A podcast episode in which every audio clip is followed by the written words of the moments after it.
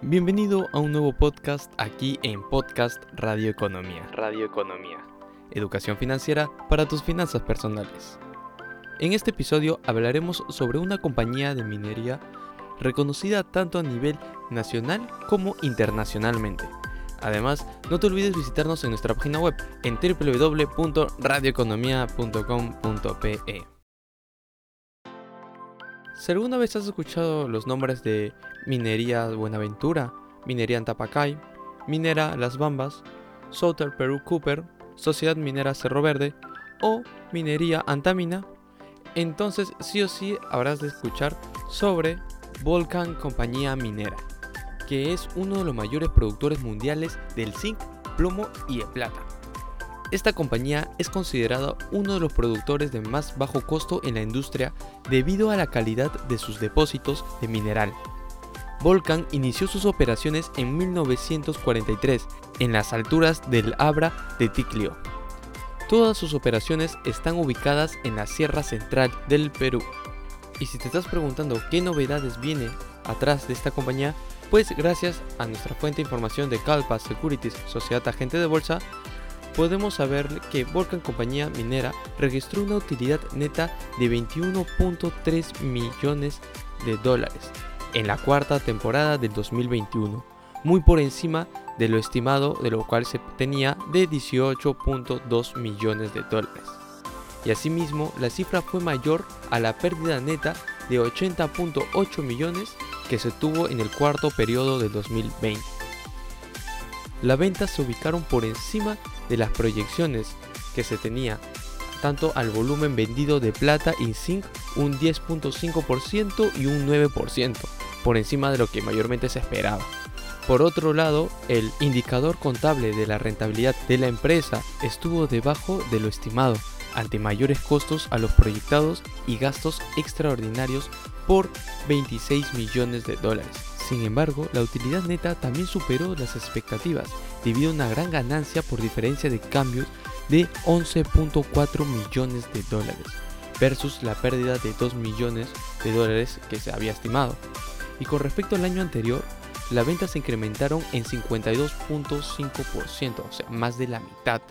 Esto debido a principalmente incrementos del 33.5% en el volumen vendido del zinc, de 2.8% en plata y 130% en oro. Además, mejores precios realizados tanto de zinc que aumentaron 27.2%, el plomo un aumento de 21.3% y de cobre de 40.7%. Luego tenemos al mineral tratado que aumentó un 4.2% y alcanzó los 2.26 millones. Asimismo, también la producción de zinc creció un 22.8% hasta alcanzar las 60.3 mil toneladas, mientras que la de plata se mantuvo en niveles estables ubicándose en 3.6 millones de onzas. El indicador contable de la empresa alcanzó los 87.9 millones de dólares, por encima de los 7.7 millones de dólares del mismo periodo del año anterior. El fuerte incremento de los ingresos se vio parcialmente contrarrestado por el mayor cash cost, debido al incremento de los precios de los principales servicios e insumos, tales como petróleo, acero, radiactivos y entre otros. Además se registraron gastos extraordinarios por 26 millones de dólares, resultado de pérdidas por deterioro de activos e intereses capitalizados. Claramente sin contar lo anterior, el índice contable de la empresa recurrente habría alcanzado los 113.9 millones, considerablemente mayor a los 61.5 millones de dólares del año anterior. Además, la compañía Volcan Minería registró una utilidad neta de 21.3 millones de dólares, mayor a la pérdida de 80.8 millones de dólares del cuarto trimestre del 2020. Y todo ello gracias al fuerte aumento del índice contable de empresa, además de una ganancia por diferencia de cambio por 11.4 millones de dólares y también por menores gastos financieros. Resaltamos que el buen desempeño en los precios de los metales y la recuperación en los niveles de producción han contribuido en la reducción de endeudamiento.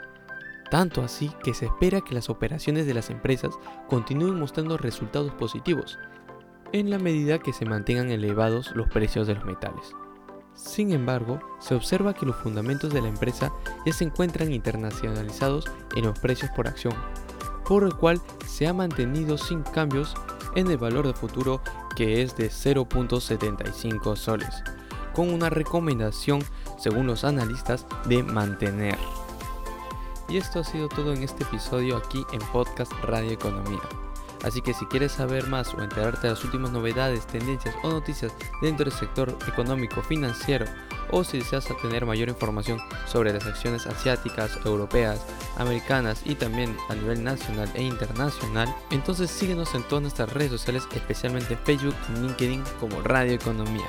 Además visita nuestra página web en www.radioeconomia.com.pe.